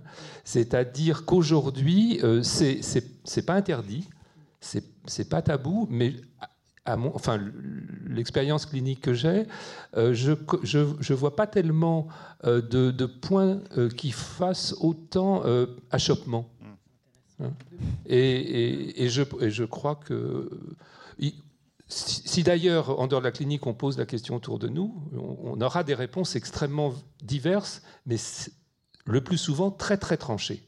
Hein. François de Singly? Oui, Sur le statut de la décohabitation, puisque c'était hmm. notre sujet, j'avais oublié de poser une question aux quantitativistes. Non, je plaisante, je fais des enquêtes hein, aussi, qui était le. c'est toujours intriguant. une partie des étudiants, par exemple, j'étais prof à Rennes une partie des étudiants étaient la moitié de la semaine à la fac, donc à Rennes, et l'autre moitié chez leurs parents en Bretagne. Et, simplement pour dire que l'âge de la cohabitation, il y a les parents, il y a les enfants qui ne sont pas forcément d'accord, et puis ça a un statut social. Et le maire de Rennes, à l'époque, voulait absolument atteindre le seuil de 150 000 habitants. Parce qu'à ce moment-là, les directeurs de service, tout ça, il y a une grille euh, indiciaire, mmh. on gagne plus. Et donc, il avait fait toute une campagne pour que les étudiants, au moment du recensement, se déclarent indépendants de leurs parents. Donc, ils les avaient obligés à décohabiter. J'ai même, et pour, augmenter même le nombre d'habitants, pour dire que c'est un enjeu social, il avait même aussi payé un cirque pendant les deux mois du recensement, parce que ça faisait aussi 150 personnes de plus. Donc, non, mais il faut le, Mais si on revient à ça, le, euh, ce, qui, ce qui il y a le, je suis d'accord hein, sur le fait de la crise et tout. Moi, j'ai aussi des étudiants. Et alors maintenant, il y a même un tutorat, donc on les reçoit individuellement, comment ça va, tout ça et tout. Et moi, j'ai remarqué, parce que je fais cours en amphi, demain matin, de bonheur, enfin de bonheur pour eux, Donc 9h30. Le... Et premier cours, ils viennent. Généralement, après, ça diminue et tout. Et donc, dans les rendez-vous de tutorat, c'est cool. Je veux dire, pas de sanction. On est là et tout. Je leur pose des questions. Euh, j'avais donné quand même des rendez-vous à midi par prudence. Et donc, je dis, ben, en fait, vous allez au cours. Ce n'est pas le mien, hein, je veux dire, mais est-ce que vous allez en cours, tout ça? Et, j'ai quand même des réponses, pas parce que je travaille, mais c'est parce que moi, je construis mon monde la nuit. Mais la nuit de manière prolongée, hein, c'est-à-dire y compris, je revois trois séries, etc. Et donc, il m'est strictement impossible, je le prends au sérieux, je ne me moque pas, mais il m'est strictement impossible, me dit-il, de venir en cours le matin. Normalement, je mets mon réveil à midi moins le quart. Et là, il y a eu un miracle. Vous n'allez pas me croire. Il était juste midi moins le quart et dans sa poche, ça sonne. Et il dit Tiens, mon réveil. Juste, je voulais remarquer, parce que comme vous êtes très gentil, vous ne l'avez pas fait remarquer, mais euh, on ménage ses parents. J'ai trouvé quand même très jolie la phrase. On ménage ses parents en leur ramenant le linge à laver. Oui, non, je sais bien, mais là, sur le sens de ménager, c'est quand même bien. C'est bien. Alors, est-ce que, plein de questions qui se posent, plein d'autres qu'on n'a pas posées, est-ce que dans cette salle, il y a des gens qui veulent directement vous poser une question? S'ils le souhaitent, ils lèvent la main, il y a des micros qui sont à leur disposition. Ah, voilà, monsieur tout à fait au centre, donc on va vous amener ce micro, monsieur. Oui, je vais commencer par une boutade. Vous êtes pas forcé de répondre. Euh, l'emploi stable pour devenir adulte, ça voudrait dire qu'il n'y a que les fonctionnaires qui peuvent devenir adultes? Pardon Ça fait du bien, dit François Singly. Euh, non, mais en France, non, juste, non, mais parce que je voulais le dire tout à l'heure. Je peux poser des autres questions. Vous non, non, mais je, vous faites une remarque intelligente. Vous avez dit que c'est une boutade. À mon avis, elle est intelligente. Ça donne de la stabilité. On a dit tout à l'heure qu'en France, une de nos spécificités, c'était l'emploi stable. Je remarque qu'en France, par rapport à bien des pays, on est aussi les champions du concubinage. Et donc peut-être qu'on a besoin d'une stabilité. Mais les fonctionnaires, pourquoi auraient-ils besoin de se marier puisqu'ils ont déjà un... Ah, j'entends. oui, monsieur, monsieur. Euh, en ce qui concerne la, décohabitation euh, des jeunes avec leurs parents, euh, est-ce que vous considérez que l'internat c'est une décohabitation et il y a probablement une grande différence entre ce qui se passe dans les grandes villes et dans les campagnes et les plus petites villes, où souvent les étudiants ne trouvent pas sur place les études qui leur conviennent et ils sont obligés de quitter leurs parents. Ils n'ont pas le choix. Bon, alors je sais bien que l'internat maintenant, c'est plus du tout comme c'était l'internat il y a 30 ou 40 ans, où on rentrait que pendant les vacances, euh, Pâques, Noël et les grandes vacances. Ça, c'est plus pareil. Alors en ce qui concerne les différences entre les pays du Nord et les pays du Sud, euh, bon, il n'y a peut-être pas qu'un problème de mentalité, il y a aussi des problèmes matériels, hein, il y a des problèmes de logement. Moi, je me souviens quand j'étais enfant d'un film qui s'appelait, je sais pas, je crois, le film italien chaud, où c'était un couple marié qui avait une seule idée, c'était de quand chez ses parents, parce que justement, euh, bah, le couple, il était obligé de vivre avec euh, les mmh. frères et sœurs, je crois que c'était de la femme. Hein, donc c'est invivable. Et je crois que dans les familles où il y a beaucoup d'enfants, bah, où chacun n'a pas sa chambre, la question ne se pose même pas. Voilà, c'est tout. Alors, sur ces deux points, peut-être, la question de la décohabitation. Sur le premier, le, toujours en fonction de ma référence, mais si je me cite de mon expérience, mais pas seulement, c'est à, Rennes, alors il y avait un mouvement, une pression des étudiants pour que tous les cours aient lieu en deux jours. Très peu de travailleurs à l'époque. Non, non, mais je veux dire, je ne comprenais pas pourquoi, y compris par rapport à moi qui était plutôt dans une logique d'émancipation. Et nous, on veut des week-ends, quatre jours minimum. Alors, ça veut dire retourner chez les parents. Donc dans notre sujet, on pourrait se dire mais pourquoi, pourquoi et tout? Mais pour eux, c'est pas ça. C'est retourner en week-end parce que toute leur vie de copains, etc., était totalement structurée dans, le, dans, le, dans la ville, par rapport à petite ville, grande ville et tout, et qu'ils estimaient qu'ils ne devaient pas rompre avec ça. Donc ils étaient l'intégration entre guillemets avec des, des, étudiants ne les obsédait pas. Eux, c'est garder leur bande de copains. Donc, j'allais dire, on pourrait dire naïvement, naïvement, mais personne n'est naïf ici, que sur le fond, ils retournaient chez leurs parents, ce qui n'est qu'à moitié vrai. Ils retournaient chez leurs parents pour quand même découcher relativement tardivement euh, et faire la fête. Et peut-être aussi sur la question, alors la, deuxième question, c'est dans un article du Monde, Cécile Van de Velde, où vous disiez la famille tue la famille, euh, sur cette question de l'écrasement financier, que les, voilà, les parents ont pris le, marché immobilier, euh, la difficulté, effectivement, la, la panne de l'ascenseur social de ce côté-là. Euh, ben, en fait, euh, oui, c'est que pour revenir sur ce que vous disiez, y a, bien sûr, j'ai parlé d'héritage culturel, c'est une des données pour comprendre les différences européennes, mais il y a bien sûr avant tout, euh, et ça reste vraiment extrêmement prégnant, signifiant, structurant sur les trajectoires, c'est est-ce qu'on a les conditions matérielles pour partir ou pas. Après, ça, entre, ça, ça interagit bien sûr avec des facteurs beaucoup plus culturels et qui restent très profonds également. Mais, et donc au nord de l'Europe, il y a une aide de l'État pour partir, c'est institutionnalisé Bon, c'est la poule et l'œuf. C'est les normes culturelles qui ont également joué sur euh, la mise en place de certaines politiques. Euh, euh, donc, bien sûr que ça interagit dans des, sociétés, mais, vous avez tout à fait raison. Le problème, c'est qu'il y a des décalages qui sont en train d'arriver. C'est-à-dire que parfois les politiques publiques ou les conditions matérielles, avoir un job assez tôt, etc., correspondent bien à l'envie d'indépendance. C'est le cas aujourd'hui dans les pays du nord de l'Europe où il y a très peu de frustration d'indépendance. Et parfois, dans certains pays, et donc là, je vais parler de l'exemple le plus radical, même si en France, on a une combinaison un petit peu nuancée de ces, de ces facteurs-là. Euh, il y a un décalage croissant qui arrive entre l'envie d'une indépendance et les possibilités matérielles de cette indépendance. Et c'est pour ça que je disais que le familialisme tue la famille, entre guillemets. En ce moment, ce qui est en train de se passer dans les pays méditerranéens, c'est que certes, il y a une légitimité du départ tardif. Certes, j'ai parlé de cette rhétorique de l'hôtel de luxe au-delà de 30 ans pour certains jeunes hommes. On la trouve déjà beaucoup moins prégnante parce que que on, crée tous un équilibre avec la vie qu'on a, comme disait François de Singly. Euh, donc, quand il y a de la mobilité, eh ben, on veut un peu d'ancrage. Quand il y a de l'ancrage ou quand il y a quelque chose de stable, on va chercher de la mobilité ailleurs. Mais ce qui est en train de se passer, c'est qu'ils se sentent enfermés euh, chez leurs parents. Ils se sentent, ils sentent que c'est un phénomène de plus en plus contraint, et, euh, et donc ça devient beaucoup beaucoup moins vécu avec légèreté. Ça devient grave entre guillemets, vécu avec gravité, comme une génération. ils se disent une génération perdue.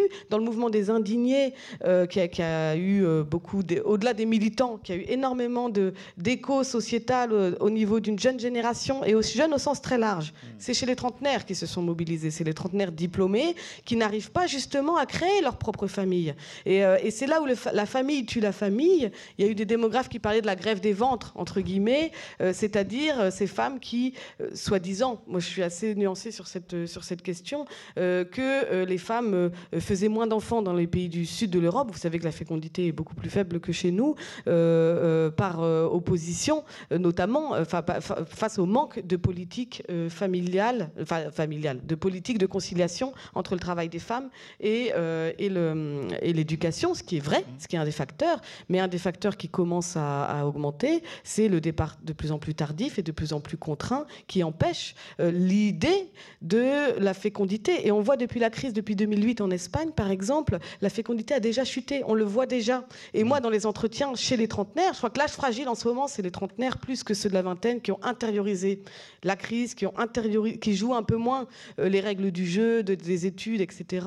Euh, et, chez les trentenaires, on voit effectivement euh, l'idée très cruelle se développer, notamment chez les femmes, d'une impossibilité d'un accès à la parentalité, ou en tout cas d'une incertitude sur ce qui était un horizon de vie assez marqué. Et chez les, certaines femmes françaises, pas, toutes, hein, mais on voit une frustration aussi se développer euh, sur ce côté-là. Donc grève des ventres, c'était une thèse démographique pour euh, expliquer la chute de la fécondité dans les sociétés méditerranéennes. C'est moins une grève que quelque chose d'assez euh, subi et mmh. d'assez cruel dans les, dans, les, dans les discours tels qu'ils sont développés. Pascal Sébi Deux mots pour réagir. Il y a un élément qui apparaît vraiment très fort en France, c'est, euh, en tout cas dans, l'analyse quantitative qu'on peut en faire, c'est que l'accès tardif à l'emploi durable, on pourrait discuter de la notion durable, et n'est pas un frein à l'entrée en union.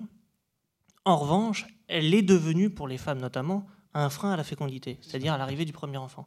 Et ça, c'est un élément nouveau qui explique aussi la dissociation totale entre l'entrée euh, en union et l'arrivée de l'enfant.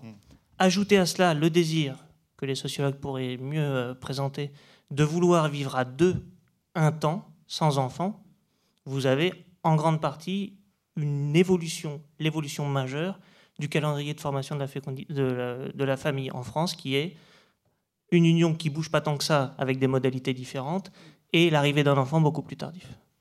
Patrick Avran Ce qui me semble, ce qu'on trouve toujours, c'est que on, peut rester enfant chez ses parents. En revanche, qu'il y ait euh, un père ou une mère chez un père ou une mère, c'est-à-dire que c'est précisément à partir du moment où il y a un enfant que euh, l'enfant change de statut, c'est-à-dire il devient père ou mère, et il me semble que là, euh, c'est quelque chose qui, dans l'état actuel de la famille aujourd'hui, n'est pas, pas recevable. Mmh. c'est évident quand on, quand on, quand on reçoit des, des, parents et des enfants, il y a, il y a un moment, c'est la limite du, du, supportable. Mmh. C'est-à-dire, c'est même pas la limite du supportable, c'est de l'ordre de l'impossible. Justement, là, ce que je disais, c'est qu'on est d'accord et qui, à mon avis, donne quand même un statut particulier dans ce terme, je ne sais pas lequel, mais qui fait que, euh, donc, quand même, changement de statut. Que je ne pense pas que quand on devient salarié, on change de statut mmh.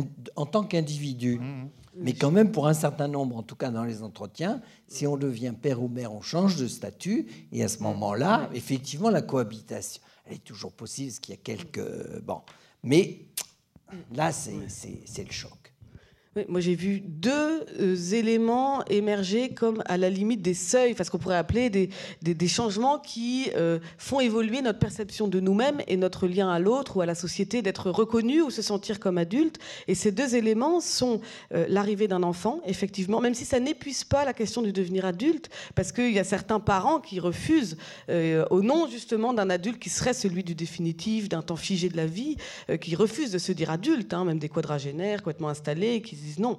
Euh, mais, l'enfant a ce seuil de l'irréversible, cette idée d'irréversible qui fait qu'effectivement, ça va faire avancer sa conception de soi vers quelque chose, dans son inscription dans la vie. Et l'autre, c'est le deuil des parents. Et on est là aussi dans quelque chose d'irréversible. Donc c'est effectivement les deux éléments d'une vie qui sont irréversibles, qui nous font avancer comme, euh, adultes aujourd'hui dans notre perception de nous-mêmes. L'emploi stable, c'est ce qui ressort plutôt, euh, c'est juste une distinction des jeunes Français. Donc, et là, vous avez tout à fait raison. Le problème, c'est que on reste sur des représentations d'un emploi stable au moment où lui-même s'échappe. C'est-à-dire que l'emploi est de moins en moins stable. Et les jeunes aujourd'hui rentrent dans la vie active euh, très minoritairement, minoritairement avec un CDI, parce que notre conception de l'emploi stable est beaucoup plus majoritairement dans toutes les autres formes euh, euh, d'emploi dit précaire, qui est vécu comme une précarité quand justement cette mobilité n'est pas tout à fait choisie. voilà. Et donc oui, l'emploi stable, c'est une spécificité française dans cette idée qu'on on a construit une vie, euh, un parcours de vie, entre guillemets, dans notre représentation des âges, tel que notre référentiel, même s'il évolue, bien sûr, hein, ça reste euh, très centré autour du travail et d'une vie active, et euh, la vie serait dans l'idée des politiques publiques, dans l'idée de certaines représentations héritées, qui évoluent bien sûr, serait euh, divisée sur le temps de la jeunesse comme une préparation. Le poids du diplôme reste très fort. Justement, il y a l'idée de ne pas se brader à la sortie des études, parce que l'emploi qu'on aurait, le vrai travail, le vrai, c'est pas l'emploi à côté, c'est pas, euh, c'est pas, c'est ne pas se brader parce qu'on atteint un rang dans l'idée du tunnel, c'est-à-dire on ne sortirait pas de ce rang. Euh, il y a l'idée que les passerelles sont absolument euh, difficiles à, retrouver et donc euh, à, changer. voilà, mais c'est plutôt dans en termes d'un héritage de conception que de parcours en tant que tel. Juste, un mot en ce qui concerne l'emploi et, la paternité ou la maternité, c'est pas dans le même registre. L'emploi, aussi stable qu'il soit, même celui de fonctionnaire, euh, c'est quand même pas euh, une telle stabilité. C'est rien par rapport au fait d'être père ou mère. Je veux dire, on n'est absolument pas dans le même registre. Et je pense que c'est quelque chose que vous pouvez que retrouver. Voilà, une prise de parole qui amène des réponses riches. Euh, est-ce que quelqu'un d'autre souhaite interroger Alors, une question qui va, j'espère, être aussi riche? Attendez, le micro. Nous avons une pendule devant nous, nous avons tous des montres, monsieur. Alors, donc, moi, j'étais célibataire, salarié, et j'habitais chez mes parents, et je versais le quart de mon salaire. J'étais ajusteur, donc j'étais bien payé. Le quart de mon salaire chez les parents, et moi, c'est les trois quarts pour m'amuser. Bon, alors donc il y a les filles, c'est pareil, arrivées à 30 ans, elles sont salariées, elles habitent chez les parents, elles sont célibataires, hein, c'est ça qu'il faut voir, sans, sans, avec personne en vue. Alors, sans- euh, habiter ailleurs, pourquoi faire? Mais à condition quand même de verser la pension chez les parents. Verser la pension. De- de choses que 25%. je- Encore aujourd'hui, euh, donc dans certains milieux, plutôt moins dans les milieux aisés, mais, euh, mais dans certains milieux populaires ou dans certains milieux ouvriers, on verse la moitié du. Même quand on a le RSA. euh, donc, qui arrive aujourd'hui souvent après 25 ans, on verse la moitié, on divise en deux et on verse. Il y a cette idée qu'on paie sa part. Donc, adulte chez ses parents. Hmm. Il faut payer son Euh, oui. écho. Euh, c'est pas c'est pas dans toutes les sociétés. Par exemple, c'est un peu moins fréquent dans les sociétés méditerranéennes. Euh, et euh, payer chez ses parents, c'est vrai que c'est se construire une indépendance également par ce geste, c'est gagner son statut à l'intérieur de la famille, donc statut d'adulte ou de ou de ou en tout cas se légitimer dans la cohabitation un peu plus tardive. Et c'est ce qu'on voit tout à fait. Et c'est là où Tanguy, euh, c'est trompeur, c'est que c'est beaucoup plus complexe et il y a de la circulation de transferts financiers à l'intérieur même monsieur. Oui, de- du foyer, simplement, par- du foyer simplement, familial. vous- si vous aviez trois quarts de votre paye d'ajusteur, oui, mais ce que je voulais dire, c'est qu'en fin de compte, vous aviez plus d'argent de poche, entre guillemets, que vos parents. Donc, de toute façon, c'est quand même un statut ambigu. Non, non, mais si je puis me Ben permettre. oui, c'est vrai. Parce qu'il y avait un riche quand même dans la famille. Alors, je passe à une autre question qui viendrait de l'assistance, puisqu'il nous reste encore quelques instants. Euh, Peut-être. Non, mais monsieur, on ne vous entend pas de toute façon sans micro. Monsieur ne vous entend pas sans micro. Mais c'était un peu compliqué de. Voilà. Euh, non pas dans la salle, mais euh, parce qu'on parle de, effectivement alors, de crise et de questions très pratiques, la question du logement, la question de l'emploi stable, etc. Mais la crise, la crise, la crise est beaucoup revenue dans vos propos et c'est bien normal. Donc là, on est presque aussi dans une crise de représentation et de projection. Et là, il y a vraiment quelque chose. Alors là, qui est, euh, vous le disiez d'ailleurs, les, les trentenaires ont certains problèmes, ceux qui, ceux qui sont plus jeunes euh, intègrent différemment. Euh, donc il y a vraiment l'incapacité ou la très grande difficulté à se projeter dans un avenir construit, stable, un foyer, etc. Oui, alors en même temps, c'est vrai qu'il y a que- comme vous dites très bien, c'est une crise de projection. C'est-à-dire que c'est l'idée aussi de la crise. Euh, la grande majorité des jeunes aujourd'hui, on vient de faire une enquête, euh, estiment que la crise va affecter leur vie. Donc il y a l'idée, donc que ce soit vrai ou pas derrière, il y a l'idée que ce sont des générations de la crise, mais en même temps, il y a tout à fait la même proportion qui disent qu'ils ont toujours vécu en crise et que leurs propres enfants vivraient la crise. Et le discours de la crise, c'est devenu un discours chronique. Euh, donc euh, on est dans un rapport au temps où il devient difficile de se projeter, et individuellement, puisque les vies deviennent euh, mobiles, etc., et socialement, puisqu'on est avec cette... cette tant qu'on on est dans ce discours d'une crise, ça veut dire que ça va encore changer, et, donc il y, a- il y a un rapport au temps qui, à mon avis, de l'ordre du social aussi, hein, où il devient difficile socialement en termes de société et individuellement en termes d'individus de se projeter euh, dans un temps. Et justement, c'est vrai que j'ai l'impression que euh, les, les- les- les générations trentenaires et quadragénaires aujourd'hui ont joué les règles du jeu du temps social en se disant j'investis dans mes études, euh, je- ensuite j'aurai un statut qui correspond et ont l'impression pour une partie d'entre elles, pas toutes, d'avoir perdu un peu ces règles du jeu. Ce qu'on sent émerger, mais c'est encore euh, minoritaire, c'est pas l'ensemble des jeunes générations qui arrivent, mais c'est quand même un jeu euh, avec l'idée, enfin une prise de distance avec ces règles du jeu,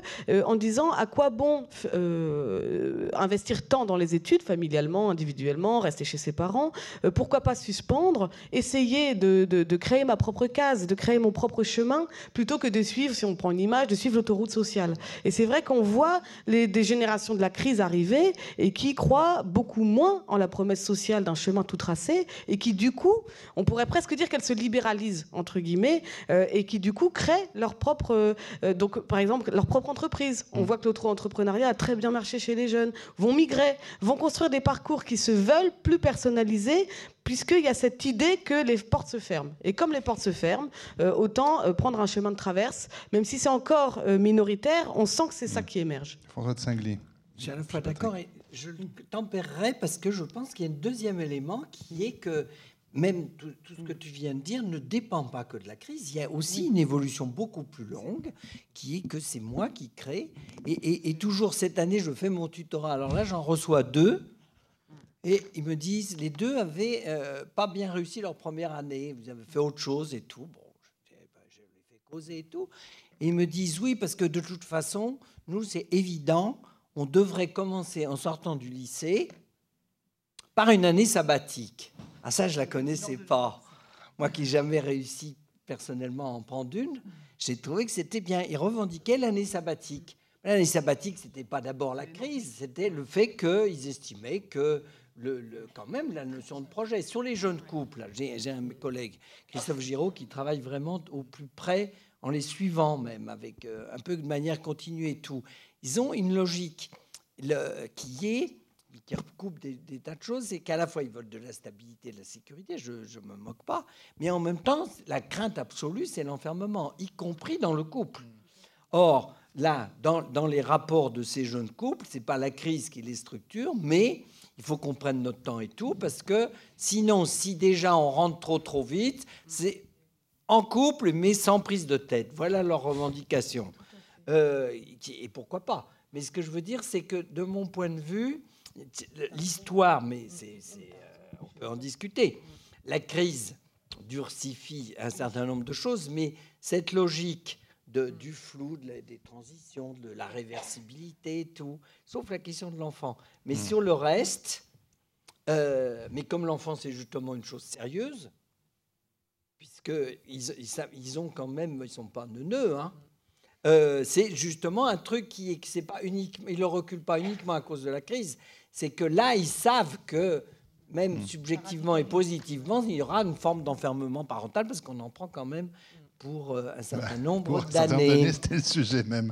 Patrick Cavran, on va bientôt conclure. C'était plutôt une question. En, ce juste avant ça, en ce qui concerne l'année sabbatique, vous ne pensez pas que la première année de fac, c'est souvent une année sabbatique? Attendez, je suis d'accord avec vous, mais là. C'est peut-être aussi une façon d'expliquer un certain nombre d'échecs. Non, non, mais, je, mais je suis tout à fait d'accord, mais honnêtement, je me l'étais jamais dit complètement. Et, non, parce que c'est toujours perçu, machin et tout, dans mes très ambigu. Mais y compris dans le parcours. Bah, d'ailleurs, tant qu'à faire, il faudrait mieux. Il prolonge, hein, parce que par exemple, le succès d'Erasmus, mmh. Mm. et j'ai même été des fois dans certaines villes dont je tairais le nom, en regardant de près les études, avec voir mes étudiants et tout. Ils se forment et tout. Donc c'est aussi une formation. Je pense qu'il y a la surscolarisation il demande aussi d'autres types de formations, qui étaient quand même très traditionnelles dans la logique du voyage. Mais je suis d'accord avec vous. Mais, si le ministre disait, en fin de compte, mm. nous finançons dans les universités des années sabbatiques, ça aurait un côté plus sympathique. Mais il y avait une autre question plus générale. Dernière euh, question. Est-ce que, est que vous, en tant que sociologue notamment, vous avez le sentiment qu'il y a une, une image idéale de la famille qui est toujours présente, et est-ce que celle-là a changé? Si je vous pose la question, c'est parce que, parce que j'ai le sentiment qu'il y a quelque chose qui a changé et qu'en tout cas, euh, l'image idéale euh, de la famille n'est certainement pas celle qui était véhiculée par les parents des parents. Ça tombe, bien, vous, avez deux minutes pour répondre à non, mais qui, va très très vite, mais qui rejoignait. Ben, si on regardait les, éditions différentes de sociologie de la famille contemporaine, mais j'ai pas eu le réflexe tout à l'heure. Grâce à vous, je suis sauvé. J'arrivais pas à répondre, hein, vous l'avez remarqué. Le, il faut regarder l'introduction notamment. Et mon introduction aujourd'hui, c'est euh, comment c'est Little Miss, euh, Little, je prononce mal.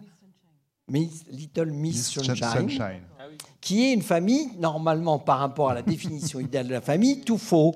Le, père euh, pense un peu mégalo, il est totalement. Euh, enfin, il n'arrive même pas à vendre un, truc. Euh, le frère de la mère est homo, il fait une tentative de suicide. Le frère fait une grève totale du silence parce qu'il ne peut pas se réaliser. Et la petite fille, pour ceux qui n'ont pas vu le film, est assez épaisse. Euh, mais elle rêve d'être quand même Miss. Et il y a le grand-père qui, pour se reposer, lit des revues porno et tout. Donc je veux dire, par rapport à mon éducation, j'ai été bien élevé. Quand on fait la somme de tout ça, c'est quand même que euh, bon, il n'y a pas beaucoup d'éléments. Et il n'empêche que de mon point de vue, quand on voit le film, j'étais content parce que je l'ai vu dans une salle qui était intergénérationnelle. Et tout le monde sort avec le sourire. On a le sentiment c'est un engagement. Hein. Là, je, parle mi-sociologique, mi-François de Saint-Gly, euh, même 100% François de Saint-Gly, que d'une certaine façon, on a touché quand même une vraie famille. de mon point de vue. C'est-à-dire, en fin de compte, il y a, puisque pour ceux qui... Euh, la petite fille rate son concours, le frère va déprimer, et tout le monde se mobilise. Il y a une forme, je ne dirais pas solidarité, parce que souvent on pense que ça veut dire de l'argent, mais il y a hmm. quelque chose qui est du terme du soutien, et du hmm. soutien affectif, et on se serre les coudes. Le, et donc cette définition est quand même peu instituée. Le seul élément qui, reste, si on gratte vraiment, même pas en grattant et tout, c'est quand même que le pivot de la famille, c'est-à-dire quand même celle qui fait tenir la famille, c'est quand même la mère. On en reste là? Pour cette séance en remerciant infiniment nos intervenants et le public qui était présent ce soir. Merci.